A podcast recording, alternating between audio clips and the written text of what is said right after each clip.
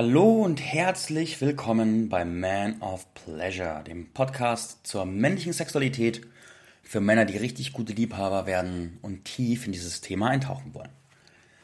Das heutige Thema ist das Thema Schuldmuster in der Sexualität und wie Schulddynamiken in alle Richtungen dein Sexleben beeinflussen oder sogar kontrollieren können.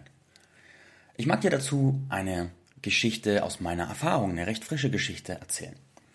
Ich habe eine Geliebte und vor einiger Zeit kam ich zu ihr und ich kam zu ihr in einem Zustand von einem tiefen Genährtsein, vor allem einem sexuellen Genährtsein. Also jeder von uns kennt ja auch die Erfahrung von, wir besuchen jemanden und wir sind dann richtig horny und haben wieder mal richtig Lust auf ganz viel Sex. Ich kam aber zu ihr mit so einem Gefühl von, hey, ich bin total genährt, befriedigt, satt und da ist kein innerer Hunger, nicht dieses Longing, sondern ich bin einfach fein.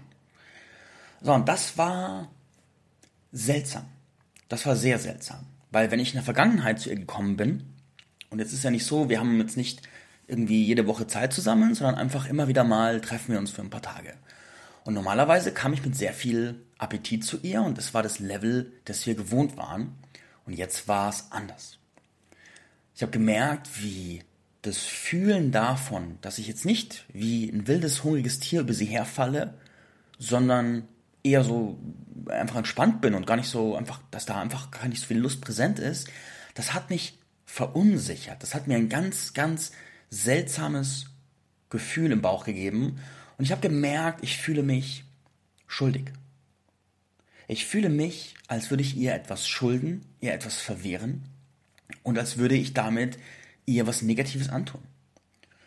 Und dann kam es noch dazu, dass sie ihre Lust ganz klar ausgedrückt hat, dass sie extrem viel Lust auf mich hatte und es auch gezeigt hat und sehr, sehr deutlich.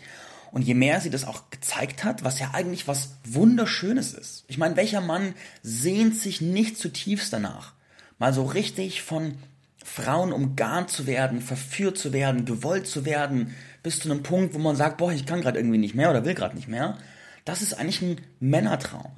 Und gerade heutzutage, wo wir ja auch gerade im Online-Dating-Markt auch viel Ablehnung bekommen und durch die Gegend swipen und viele Männer sich da auch schwer tun, ist es eine umso größere Sehnsucht, das zu erleben.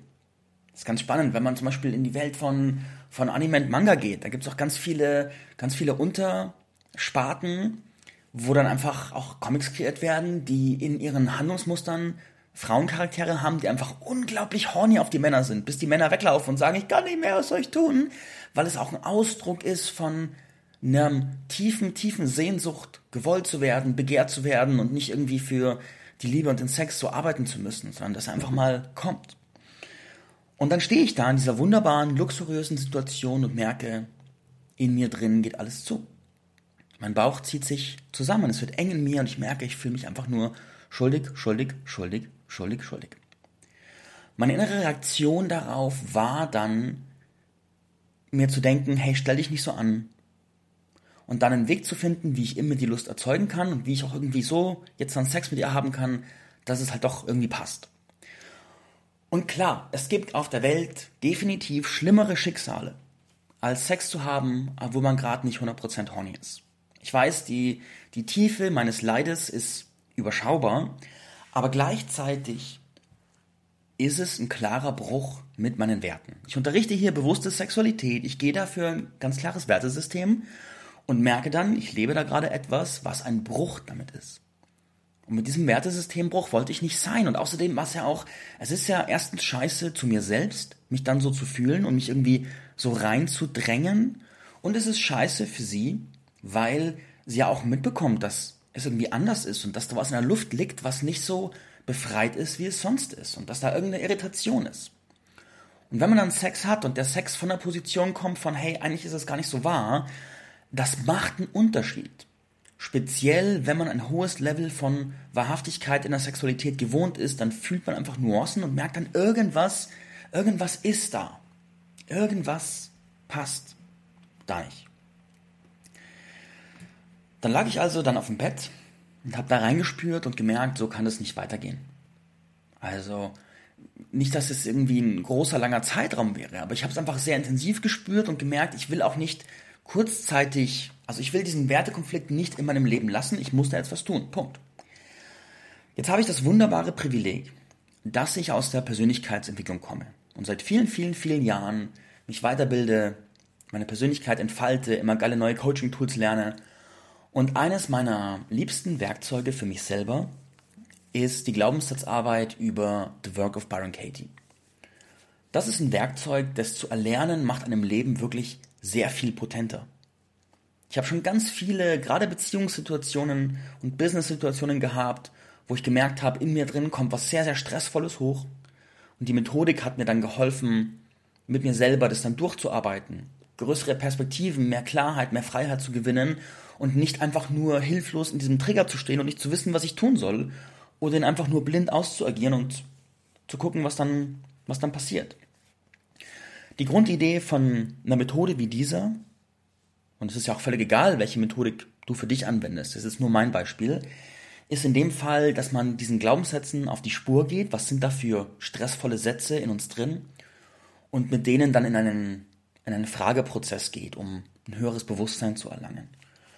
Die stärksten zwei Glaubenssätze und Gedanken, die einfach da waren, der erste Gedanke war, ich nenne sie jetzt einfach mal, äh, wie nenne ich sie? Das ist ein guter Deckname. Deckname ist, nennen wir sie Lucy. So, der erste Gedanke war, ich habe keinen Bock auf Lucy.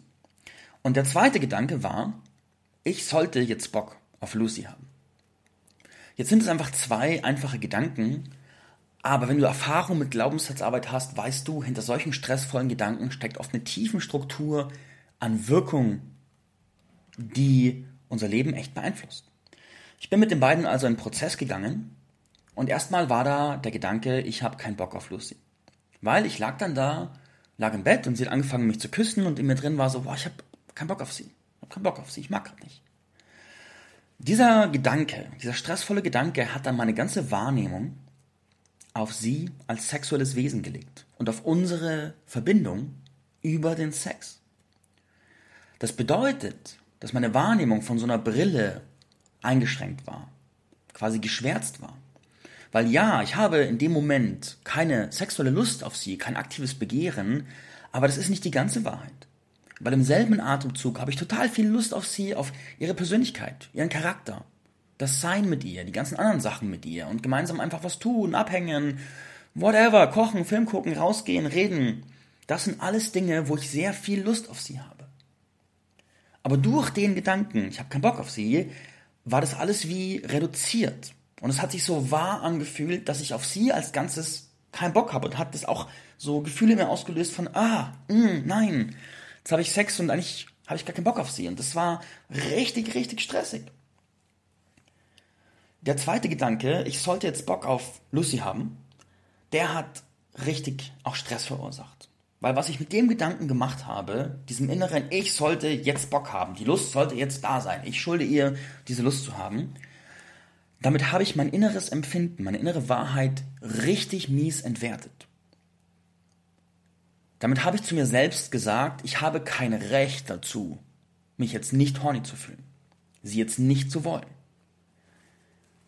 Ich habe damit gesagt, unsere Beziehung basiert auf Schuld und meine Schuldigkeit ist, dass ich jetzt auf sie horny bin. Womit ich diese, diese, diesen wunderbaren, unschuldigen und heiligen Akt der Sexualität ja völlig verzerrt habe. Von etwas nährenden, verbindenden, gemeinsamen, gewollten zu dem Erfüllen einer Schuldigkeit. Und ja, das ist in unserer Gesellschaft an vielen Stellen noch sehr, sehr normal, leider. Aber ich finde es nicht gut. Finde es nicht gut. Ich meine, da ist eine kleine Nuance von, es kann auch total hilfreich sein, sich mal einen Schubs zu geben, um mehr Sex zu haben. Ich habe schon oft auch bei mir selbst erlebt oder bei auch mit Frauen erlebt, die manchmal weniger Lust hatten, dass die Dynamik da mal zu sagen, hey, lass uns mal bewusst mehr Sex haben, auch viel gebracht hat. Aber diese Nuance ist jetzt nicht die, die im Vordergrund steht sondern in diesem Kontext war es einfach unangenehm, negativ, schädlich. Was ich gefühlt habe, durfte nicht sein. So, es kann nicht sein, was nicht sein darf. Und es hat mit meinem Anspruch an mich selbst voll kollidiert. Ich habe dann durch diesen Gedanken ein Anspruchsbild an mich selbst projiziert von, ich muss das liefern, ich muss immer horny sein, ich schulde ihr das jetzt, ansonsten bin ich böse zu ihr, kein guter Mann, nicht potent genug, whatever. Ich habe mir also null erlaubt, die Unlust zu fühlen und sehr, sehr viel Druck da reingebracht. Und da war auch dann der Gedanke in Konsequenz, dass ich auch in die Zeit, die wir gemeinsam haben, maximal viel Sex reinpressen muss, weil ja, weil da eine, weil, weil das so sein muss. Aus welchem Grund auch immer, aber das muss jetzt so sein. Und ich verletze sie, wenn ich nicht Ja dazu sage, wenn ich nicht die Lust initiiere. Und du merkst schon beim Hören dieser Sätze, da wird dir bestimmt auch gerade selber eng, wenn du das hörst, weil das natürlich keine Basis ist für geilen Sex, für tiefe Verbindungen, für Lust aufeinander, sondern das ist eine Basis für künstlichen, stressvollen Sex außerhalb von Präsenz und Liebe und einfach nur so abrackern. Na, was ein Stress, also kein Bock mehr. Ich habe diese Gedanken durchgearbeitet, habe mich denen gestellt und nach dem Durcharbeiten wurde mir klar, erstens, ich sollte jetzt keine Lust auf sie haben.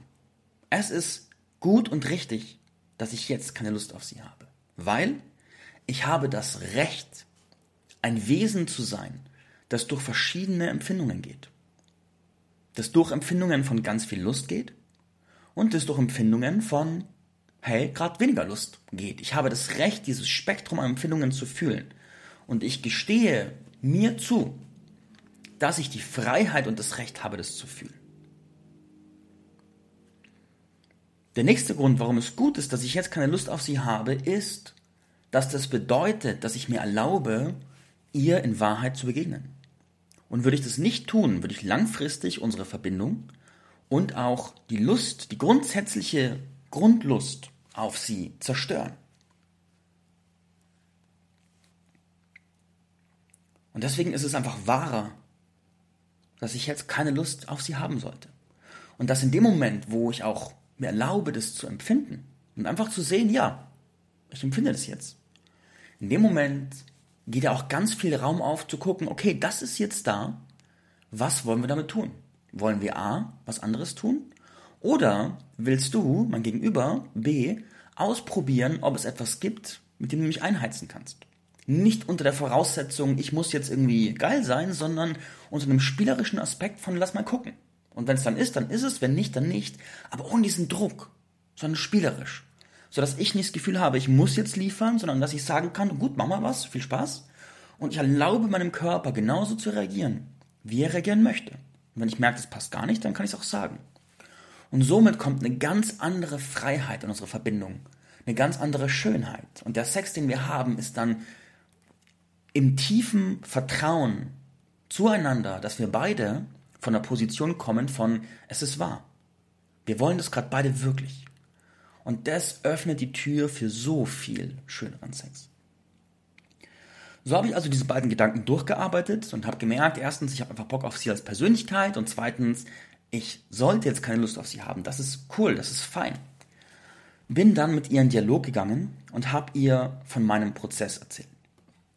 Dazu will ich sagen, es wäre auch genauso gut möglich gewesen, ihr vom Ausgangspunkt des Prozesses zu erzählen. Von hey, diese Gedanken sind gerade da, ich weiß noch nicht, was damit tun, das wäre genauso in unserem Beziehungsraum gewesen.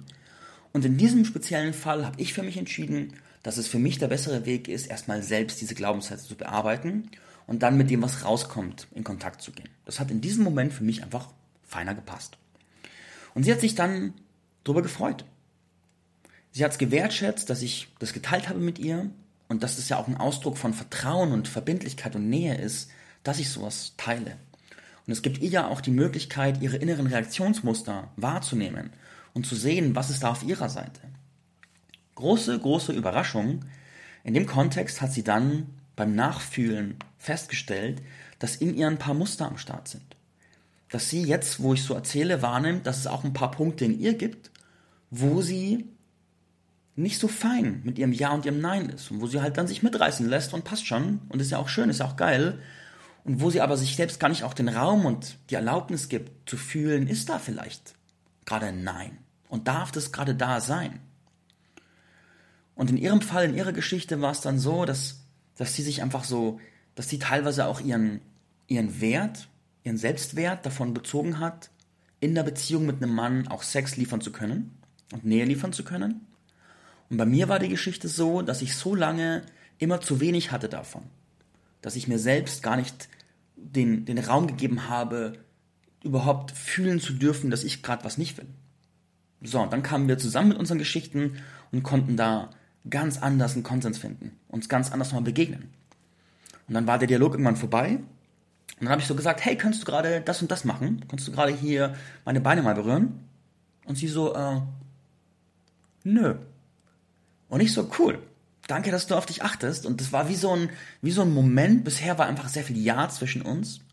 Und die friedliche Einladung dieses Neins ist eine Einladung für mehr Vertrauen, mehr Wahrheit, mehr Klarheit und noch mehr Wertschätzung vom klaren Ja, das dann kommt. Und auch Vertrauen darin, hey, wir beide achten auf uns. Und das hat sehr, sehr viel weitergebracht. Yes, das war mein Prozess. Und jetzt kommt natürlich die Frage, wenn jetzt du wahrnimmst, oh, bei dir in der Beziehung sind auch Schuldmuster am Start.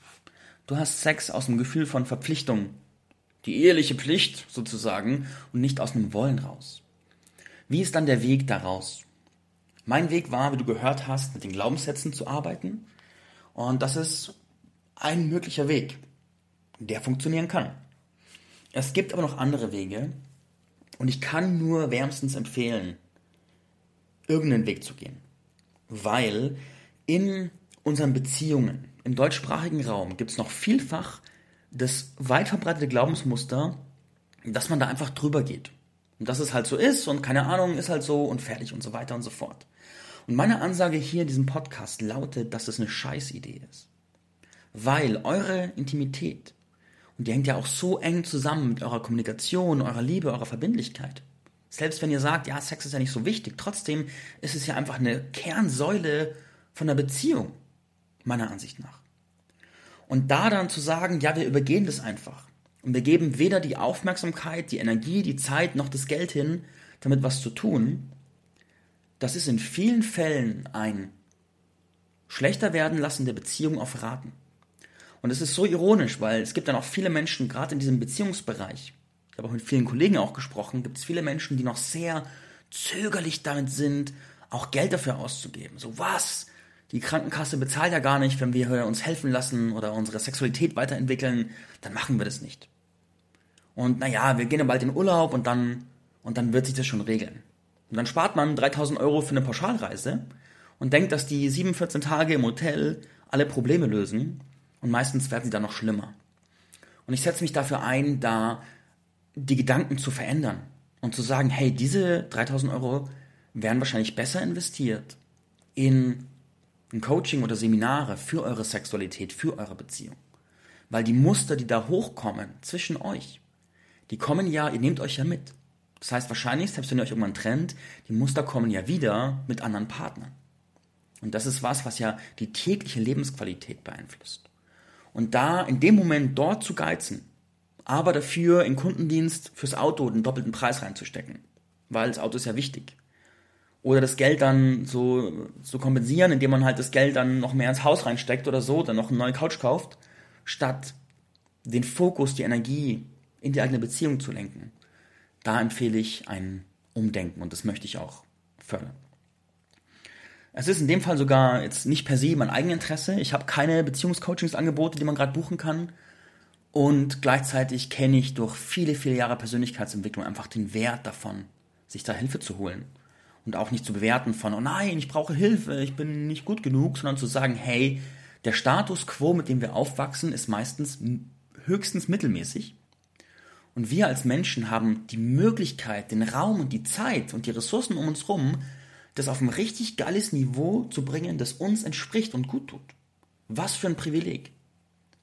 Und dieses Privileg dürfen wir auch echt in Anspruch nehmen und damit eine geile Basis für unsere nachfolgenden Generationen schaffen. Das sind meine Two Cents zu diesem Thema. Seit neuestem kann man übrigens, gibt eine neue Funktion, und zwar gibt es jetzt eine schöne Dialogplattform über die Folgen. Ich habe vor kurzem habe ich äh, ein sogenanntes Patreon aufgemacht. Das ist eine Plattform, die Content Creators wie mir ermöglicht, ihr, ihre Arbeit zu finanzieren durch Unterstützer. Und da gibt es schon zum Beispiel so ein Abo von 10 Euro im Monat, damit supportest du mich. Und dann gibt es verschiedene Bonus-Content-Abos, wo du Kurse, Meditationen und Co. bekommst. Und eine Möglichkeit, auch für nicht bezahlte Abonnenten, ist es, wie auf so einem sozialen Netzwerk in Interaktion zu gehen. Und da mache ich jetzt zu jeder Podcast-Folge einen Post. Und dann kann man darunter seine Erfahrungen diskutieren, seine Gedanken teilen und miteinander in Austausch gehen. Und ich stelle den Link dann in die, in die Kommentare. Du findest es auch in den Basic Show Notes dieses Podcasts. Und dann kannst du entweder einfach mitdiskutieren oder du supportest diesen Podcast durch so ein Patreon-Supporter-Abo. In jedem Fall danke fürs Mithören, danke fürs reiche Teilen. Wir hören uns bald wieder. Adios.